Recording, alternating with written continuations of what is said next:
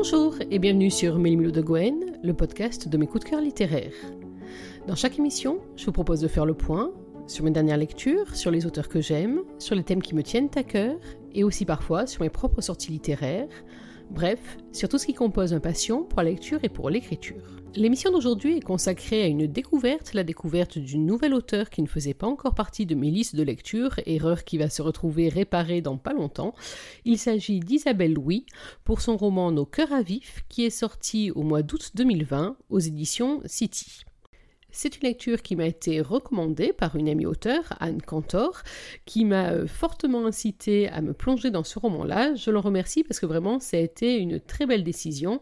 En tout cas, c'est un roman qui m'a vraiment beaucoup plu. Il est disponible d'ores et déjà en version numérique et en version papier, pour ceux qui préfèrent lire sur ce format-là. Et je vais vous expliquer au cours de cette émission pour quelles raisons non seulement j'ai fondu pour cette histoire, mais pour quelles raisons également je vous la recommande chaleureusement. Nos cœurs à vif, qu'est-ce que c'est?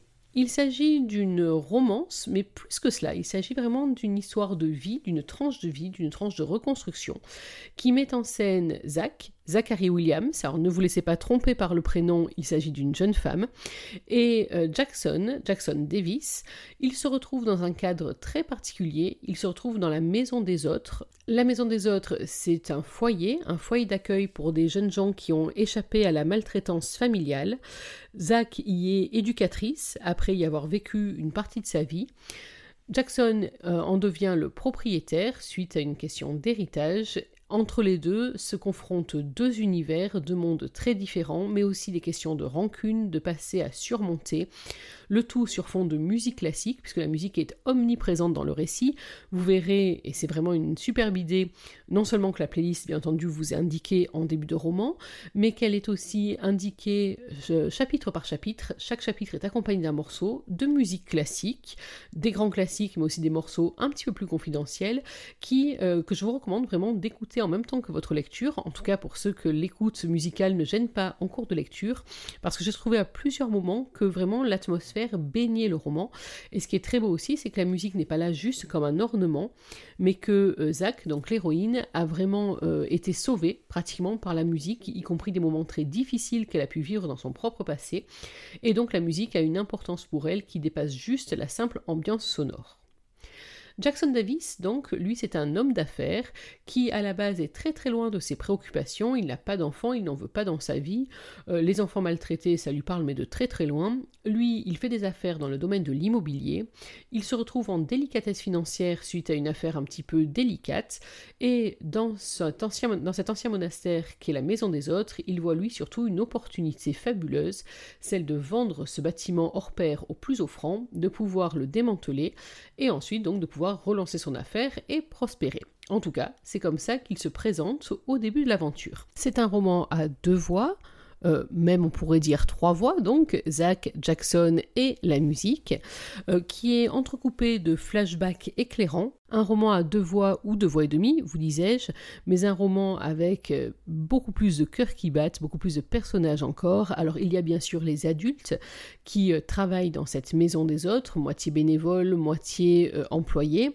on trouve par exemple Théodore, Ted, le cuisinier, qui est un cuisinier qui pourrait certainement postuler ailleurs, qui a commencé là un peu par hasard et qui est totalement attaché à cette maison des autres et à ses enfants. Il y a Hergy, Roman Junior, qui en est un des éducateurs. Il y a aussi Gavin, qui est le médecin euh, bénévole de la Maison des Autres, qui est le fils surtout de Macha, l'ancienne propriétaire et la fondatrice de cette maison.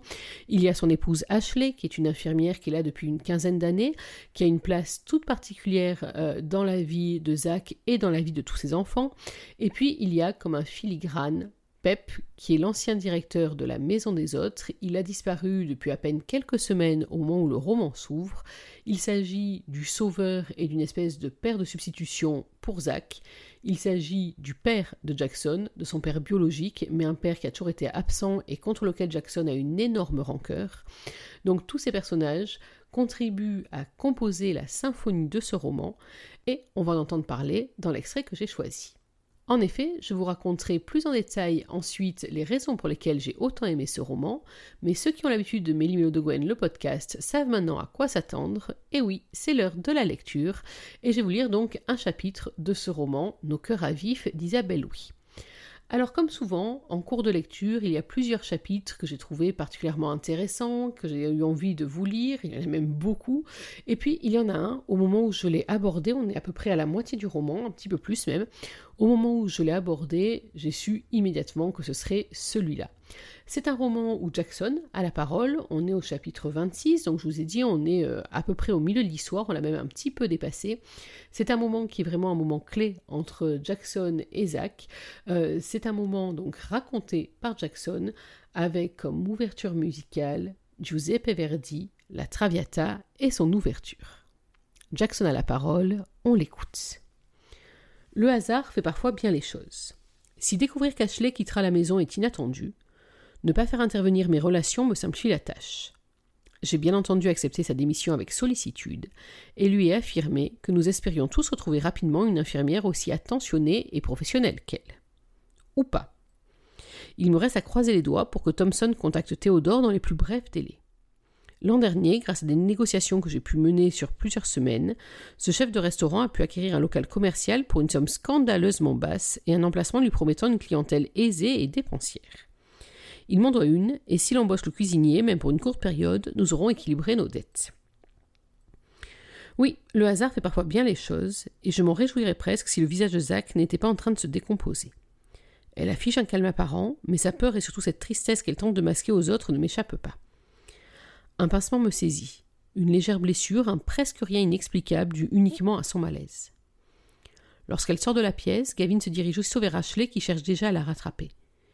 Il lui glisse quelques mots à l'oreille, la décourageant sûrement de la suivre, puis un bras sur ses épaules, il l'entraîne vers les enfants qui continuent à distiller questions et propositions. Je me mêle à la liesse collective sans toutefois me sentir impliqué. Je connais les futurs parents depuis quelques semaines seulement, et si leur bonheur fait plaisir à voir, ils ne me touchent pas plus que ça. Ils ne seront ni les premiers ni les derniers à accueillir un enfant. En revanche, l'absence de Zach me paraît soudain trop longue. Je vérifie de nouveau ma montre, et lorsque trente minutes sont passées sans que je ne la voie revenir, ni que personne ne s'en inquiète, je me dirige vers son loft, tracassé. Pour une fois, aucune porte n'est fermée à clé. Arrivé sur le palier de sa chambre, je tape trois coups auxquels personne ne répond. Où peut-elle être à cette heure de la journée Certainement pas dehors où le vent d'hiver souffle avec violence et fait vibrer les fenêtres dénuées d'une isolation indispensable. Je frappe de nouveau et sa voix proteste. Casse-toi, Ted. Je souris comme un idiot alors qu'elle augmente le volume de sa musique. Pas un instant je n'aurais imaginé que sa vulgarité finirait par me plaire. Rien n'est anodin chez Zach. Elle rejette toute notion de séduction, bouscule les dictates de la mode, détruit l'élégance classique et sensuelle exhibée par les femmes de mon monde. Pourtant, je ne me suis jamais senti autant attirée par quelqu'un. Elle ne fait pas semblant, n'attend rien de moi ni des autres, affirme n'avoir besoin de personne, et c'est sûrement ce qui me pousse à vouloir être à ses côtés. Non parce que ma présence est nécessaire, mais parce qu'elle ne mérite pas d'être seule et que j'en ai envie. D'un geste décidé, j'ouvre la porte et entre dans la pièce sombre où la musique résonne. La lune jette son reflet sur le parquet en désignant une forme au sol, un corps recroquevillé, Zacharie. Mon instinct me pousse à la rejoindre et à la serrer dans mes bras, mais elle détesterait sûrement ça. Alors je m'installe à son côté, maintenant le silence qu'elle impose. Je m'allonge sans la toucher et patiente. Peu importe le temps qu'il lui faudra avant de me rejeter, je n'ai nulle part où aller ni personne qui m'attende. Les secondes passent, les minutes peut-être, tout perçant, et peu à peu, même cette pièce s'éloigne. Je flotte, bercé par la douce mélodie qui envahit mes oreilles, ma tête et bientôt mon corps entier vibre. Il s'élève au rythme de la symphonie, il ondoie lentement, et le poids que j'ignorais porter s'allège. Les notes se posent sur mes paupières closes et la musique m'étreint. C'est comme voler au-dessus de son corps, admirer la scène depuis les yeux d'un autre, repousser la réalité et mourir un peu. C'est sa drogue, et sans le lui demander, j'en prends ma dose. Je lui emprunte une part de son monde utopique. Ici, dans cette chambre qui n'est pas la mienne, avec cette femme qui n'est pas à moi et m'offre ce que je ne savais pas attendre, l'apaisement. Quand sa voix, rauque et basse, se fait entendre, ses mots se posent sur la partition de ce moment presque parfait. Pourquoi vous êtes venu Parle-t-elle de ce soir ou de mon arrivée à la maison? Je n'en ai aucune idée, mais je suis là et finalement je ne regrette rien. Si la mort de mon père ne m'a pas soulagée, elle m'aura permis de rencontrer une femme remettant tout en perspective, tout et surtout moi. Pourquoi vous êtes parti Elle va quitter la maison. Ashley. Tracer notre propre chemin fait partie du deal que l'on prend tous dès la naissance, mais l'expliquer à Zach n'est sans doute pas la réponse adéquate, et déjà elle enchaîne m'obligeant à me demander si elle a conscience de ma présence ou si elle délire. Ils partent tous.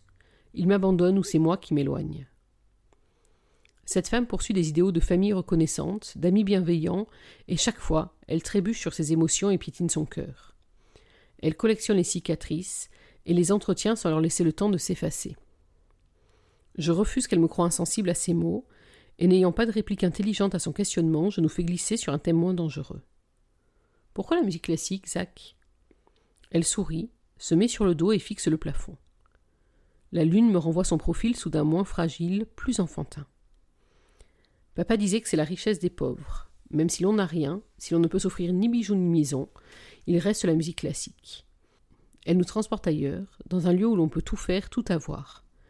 C'est comme aller au cinéma en créant soi-même le scénario. Avant de m'allonger sur ce sol et de me laisser bercer par la symphonie, je n'aurais sans doute pas compris. Maintenant que j'ai goûté à son monde, j'arrive à saisir ses propos, ce qu'ils impliquent et le besoin démesuré qu'elle en a. Et là, vous êtes où, Zach? Que faites-vous? Elle réfléchit à peine, trouvant rapidement les mots pour illustrer ses pensées. Avec Pep, avec Ted, Ash, Gavin, RG et tous les enfants. On est dans un grand parc pour chahuter sans que le bruit nous assourdisse et il fait beau. Et votre père? La délicatesse n'a jamais été l'une de mes qualités. Les transitions non plus, apparemment. Il est derrière, caché par les arbres. Il ne nous voit pas, ni ne nous entend. La musique est trop forte. À peine ces mots sont-ils échappés, déjà elle les regrette. Je le devine à ses yeux effrayés et à sa bouche ouverte lorsqu'elle se tourne vers moi étonnée de s'être livrée. Ne voulant pas que le moment s'évapore, je saisis une mèche de ses cheveux et la glisse derrière son oreille en murmurant. Je ne connais pas la musique classique, mais j'aime ce que j'entends. La symphonie, tes mots, tes confidences. Zach, tu n'es pas seul, chuchotai-je. H, elle va partir, comme Pep, comme ma mère, et tout ce qui compte. J'arrive pas à. Pas à quoi? Elle hésite quelques secondes, puis ses aveux jaillissent, engourdis de peine, de peur, de larmes aussi. À ne pas m'attacher, à ne pas tenir à eux. Ça fait si mal de les voir s'éloigner. Je devrais m'habituer ou au moins cesser de croire qu'ils vont rester. Même si j'ai rarement regretté que les gens disparaissent de ma vie, je comprends ce qu'elle veut dire. L'affection qu'ils se portent tous est évidente. Le départ de James l'a déjà profondément touché. Je commence à réaliser l'effet que celui d'Ashley aura sur elle, sur eux. Je devrais me sentir jaloux, ironisai-je. De quoi? De ce que tu ressens, ou plutôt du fait que tu ressentes quelque chose. T'es louche parfois. J'éclate de rire car je la trouve bizarre, moi aussi. Surprenante, agaçante et drôle aussi. Mais ça ne me fait pas flipper. Au contraire, c'est rafraîchissant. Alors, euh, pourquoi euh, vous. tu devrais te sentir jaloux? Parce que tu aimes, peut-être trop parfois, et tu n'exprimes pas forcément comme il le faut. Tu fais comme tu peux, comme tu veux, mais tu ressens avec force, sans pudeur ni demi-mesure. À ta hauteur, à celle des autres, par besoin ou nécessité, par envie, par excès. Tu aimes parce que ça te fait du bien et aussi du mal. Et tu aimes avoir mal, car ça te rappelle que tu es vivante, alors que la plupart du temps je me demande encore qui je suis. En écho à ses yeux exorbités, je réalise les niaiseries que je viens de balancer et tente de me rattraper. Euh, avoue qu'un bâton d'opium brûle dans un coin de ce loft et que combiné à ta musique, il est en train d'attaquer mes neurones. Trop tard, elle éclate de rire. Un rire franc et communicatif qui, plus que la drogue soi-disant diffusée dans la pièce, s'enroule autour de moi et s'attarde sur mon cœur endormi depuis trop longtemps. Zach, je ronchonne. Non, sérieux, comment tu peux sortir des trucs pareils? Eh, c'est toi qui as commencé avec tes histoires. Mes histoires? Oui, c'est quoi ce truc du père planqué derrière les arbres? C'est du délire, franchement. Elle s'éteint aussitôt. Comme une bougie sur laquelle on souffle et qui nous plonge dans le noir, le néant. Son visage retrouve un sérieux craintif, et je comprends avoir encore foiré. Quel con, c'était pourtant bien parti. Elle semblait de nouveau calme, apaisée, et il aura fallu que je remette les deux pieds dedans. Désolée, je. Non, c'est bon, c'est pas grave. Elle s'apprête à se relever, et si je la laisse faire, je sais que la soirée s'achèvera là, sur un non-dit blessant, même s'il était involontaire. Bien sûr que si, Salé. Raconte-moi, s'il te plaît, je reprends, lui saisissant le poignet, prêt à tout pour qu'elle ne parte pas. Te raconter quoi? Tout, toi, ton histoire, pourquoi tu es là, dans cette maison, puisque tu as encore tes parents. Tu sembles les aimer, alors comment mon propre père a-t-il pris une place qui ne paraît pas vacante? Qu'est-ce qui te fait croire que je les aime? Tu as affirmé regretter le départ de ta mère, et puis tu as dit papa, et pas mon père. Tu as parlé de lui comme une personne à qui tu tenais, à qui tu tiens encore, un homme qui t'a énormément apporté, dont le plus important, apparemment, la musique. Elle reste assise, les bras croisés autour de ses genoux repliés, la pénombre à peine percée par le reflet de la lune. Quand enfin elle ouvre la bouche, je devine qu'elle s'apprête à m'offrir la partition de sa vie, une partition qui m'est encore inconnue, mais dont les notes risquent de sonner douloureusement. Voilà pour ce chapitre 26. Juste pour vous donner encore plus envie, le chapitre 27, c'est Zachary qui aura la parole sur un air qui fait partie de mes airs les plus forts en tout cas. Tommaso Albignoni avec l'adagio en sol mineur. Ça, c'est pour vous donner encore plus envie de plonger dans le chapitre 27 et dans tous les chapitres précédents et les suivants, bien entendu, euh, ne serait-ce cette ambiance musicale. Alors, il y a des morceaux en plus qui sont des morceaux que j'adore. Il y a la Lise Schindler, il y a, le, y a la petite musique de nuit de Mozart, il y a une partie de Vivaldi, si je dis pas de bêtises, il y a Amazing Grace, bien sûr. Donc, beaucoup de superbes morceaux, mais euh, vraiment, la bande-son est totalement euh, bien choisie. C'est vrai que j'aime beaucoup lire en musique, j'écris aussi en musique, et donc je me suis laissé euh, influencer, ou en tout cas guider par les choix musicaux d'Isabelle Louis, et c'était une superbe idée, une parmi d'autres concernant ce roman. Alors vous avez vu euh, ce chapitre donc euh, qui était un petit peu long mais que j'ai choisi parce que vraiment je l'ai trouvé euh, je trouvais qu'il contenait tout. Entre autres, c'est le chapitre où Zach commence à ouvrir son cœur, où Zach et Jackson commencent à se rapprocher. Il faut savoir que le démarrage entre eux est un démarrage des plus explosifs. Vous allez prendre un malin plaisir à les voir s'affronter. Moi, j'ai pris en tout cas énormément de plaisir à voir, alors pas tant l'évolution de Zach, même si c'est un personnage, vous allez voir, que j'ai trouvé très attachant. J'avais vraiment une envie de la prendre dans mes bras à plein de moments du roman. Euh, pour alléger un peu ce qu'elle a ressenti, pour la remercier de toute l'implication qu'elle a auprès des enfants. Euh, c'est vraiment euh, une description et en tout cas une thématique à laquelle j'ai été très sensible, qui m'a beaucoup beaucoup touchée. c'est une maison des autres dans laquelle il n'y a presque rien à part juste l'essentiel de l'amour, de l'affection, de l'attention, de la bienveillance. C'est vraiment un vent de fraîcheur. Un vent de fraîcheur, c'est un peu compliqué parce que tous les enfants qui sont là sont des enfants très marqués. Euh, on a évoqué James hein, dans le, chapitre que je vais vous lire. Vous allez découvrir l'histoire de James et c'est vrai que euh, cette histoire, comme tant d'autres, euh, elle est juste déchirante. on va croiser aussi dans ce roman un personnage pour lequel j'ai eu un gros coup de cœur, c'est la petite Caddy. qui est un espèce de bonbon à croquer, vraiment une petite merveille de luminosité, de, de franchise, de fraîcheur. Enfin, vraiment, c'est un, personnage que j'ai beaucoup, beaucoup aimé. Donc, beaucoup d'affection euh, pour euh, Zach, également pour le personnage euh, secondaire, hein, Ted, par moments très sérieux, un peu un grand frère de substitution, et en même temps par moments un énième enfant dans le foyer. RG euh, qu'on croise, alors plus au début qu'à la fin en même temps, mais bon, sa présence, elle est là aussi à des moments clés. On sent toute la solidarité du groupe, vraiment une mention spéciale pour Ashley, qui dont le rôle en tout cas est dépeint d'une manière qui m'a énormément touchée. Je trouve que c'est une femme qui a l'air admirable comme ça. Et je vous parle à peine de Macha, parce que Macha, donc, qui est la mère de Gavin, le docteur, et qui est la première propriétaire de ce lieu, euh, Macha, c'est à la fois l'une des âmes de cette maison, c'est aussi un peu le garde-fou, on dirait la, sagesse incarnée, mais alors une sagesse avec un petit brin de folie et un franc-parler absolument fabuleux. Donc un autre personnage que j'ai beaucoup aimé. Mais je vous disais Jackson, Jackson, j'ai un coup de cœur pour lui, alors pas seulement parce qu'il a l'air très très très bien fait de sa personne, non, j'ai surtout euh, un gros coup de cœur pour Jackson, pour l'évolution du personnage. Je trouve que Isabelle Louis a très bien travaillé le personnage de Jackson. C'est un personnage qui, au début du roman, est euh, tourné euh, vers lui, sa réussite, ses finances, la progression de son entreprise, enfin tout ce qui tout ce qui fait une réussite sociale, le clinquant, le paraître. Alors là, sur ce plan-là, il n'y a rien à lui reprocher. Euh, il a une vision de ce foyer qui est une vision extrêmement détachée. Il voit là juste un investissement potentiel. Alors quand même, c'est pas un mauvais bourg parce que euh, il envisage bien de recaser tous les employés, etc. Il ne s'agit pas de mettre tout le monde à la rue, de replacer les enfants également. Mais on sent bien au début qu'il ne comprend pas vraiment le sens profond de cette maison. Alors c'est vrai qu'il le dit lui-même, il a eu une enfance qui est choyée, qui est très très très loin de l'enfance de Zach par exemple, donc il a du mal à se projeter sur le havre de paix que représente cette maison des autres, où avec trois fois rien on construit un univers de bonheur, mais et puis en plus il a ce compte à régler avec Pep et euh, cette blessure à vif de voir que tout le monde idolâtre son père alors que lui ne le connaît pas et que le peu qu'il en connaît, il est juste exécrable.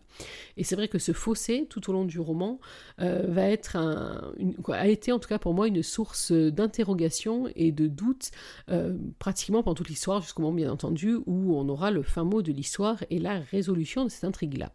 Mais j'ai beaucoup aimé la façon dont Jackson, en fait, part de cet homme d'affaires presque froid, euh, qui ne comprend pas bien quel est le rôle, la fonction et la présence même de Zach, qui est la seule de ses employés à résister euh, à sa prise en main, à sa prise de fonction, et puis à y résister de manière euh, assez virulente. Et j'ai beaucoup aimé le voir au fur et à mesure se laisser apprivoiser pratiquement, et se rendre compte qu'en fait la vraie richesse, elle n'est pas dans sa superbe euh, voiture ou son appartement luxueux, mais elle est bien plus loin dans le regard d'une petite fille qui lui amène son goûter, qui vient lui raconter sa journée, dans des cartes de Noël fabriquées avec des bouts de ficelle, mais qui expriment tout ce que les enfants ressentent à son égard, vers une bataille de plochons organisé ou un repas de réveillon qui ne ressemble en rien au repas traditionnel auquel il a été lui-même habitué. Donc j'ai beaucoup aimé cette ambiance que l'auteur a su euh, créer, c'est-à-dire que on est quand même sur un thème lourd, hein. on est sur le thème de la maltraitance des enfants. Euh, quand on va découvrir le passé de tel ou tel des enfants, euh, j'ai eu moi la gorge serrée et mon cœur de midinette en a pris un coup. C'est vrai que le sujet de la maltraitance des enfants, moi c'est un sujet qui me touche beaucoup, comme beaucoup d'entre nous je suppose. On n'est pas du tout dans une dark, bien évidemment. Euh, c'est traité avec beaucoup de pudeur, c'est vraiment traité sous cette forme de flashback euh, qui éclaire, je vous ai dit tout à l'heure, ce récit tout au long euh, des besoins qu'on en a pour mieux comprendre telle situation, tel personnage, tel élément de l'intrigue, donc c'est parfaitement dosé. Ça n'est ni voyeuriste, ni misérabiliste, c'est vraiment, quand je trouvais que le dosage était, c'est ça, juste parfait, un très bel équilibre entre la compréhension de la souffrance et en même temps la manière dont les personnages sont tous des, des survivants à leur façon, dont ils sont arrivés à surmonter ce qui les attendait pour donner le meilleur d'eux-mêmes et pour euh, se construire et se reconstruire. Donc c'est un, roman là-dessus que j'ai trouvé aussi euh, parfaitement réussi. Je vous ai dit que j'ai beaucoup aimé l'ambiance. Euh, j'ai vraiment eu l'impression, en fait, pour ça que je parlais de tranche de vie dans la présentation de son roman, j'ai vraiment eu l'impression qu'on avait poussé la porte de la maison des autres et qu'on s'était retrouvé en plein milieu d'une séance euh, de goûter sous forme de révision de l'écriture avec des moyens peut-être pas académiques mais en tout cas qui débordent de bienveillance, qui débordent d'amour dans tous les sens et c'est un roman qui fait du bien. Voilà, c'est vraiment la raison pour laquelle je vous recommande ce livre. Bien sûr, il est très bien écrit, bien sûr, la romance est très belle, l'intrigue est bien menée, il y a des rebondissements euh, qui m'ont fait frémir, pile comme, euh, j'adore, mais euh, c'est surtout le fait qu'en sortant de cette lecture, eh ben, je trouvais qu'on était euh, remonté, qu'on retrouvait un petit peu foi dans tout ce qu'il peut y avoir de beau à côté de l'innommable, et que je trouve que ce roman, bah, il m'a fait beaucoup de bien, et rien que pour ça, je remercie Isabelle Oui de me l'avoir proposé, et je remercie donc Anne Cantor, oui, qui a eu raison de m'inciter à lire ce roman, Nos cœurs à vif. Voilà, donc vous l'aurez compris, je vous recommande très chaleureusement d'aller vous procurer ce roman. Je vous l'ai dit, il est disponible en format numérique sur toutes les plateformes de téléchargement légal. Il est disponible également en format papier pour ceux qui préfèrent lire, tourner et corner les pages. Si, si, moi je corne les pages, désolé pour ceux qui trouvent que c'est un crime, mais moi j'aime bien. Quoi qu'il en soit, donc n'hésitez pas, que ce soit en numérique, en papier, comme vous voulez, mais foncez sur ce roman, il le mérite et je vous assure que vous, vous allez ressortir avec un très grand sourire.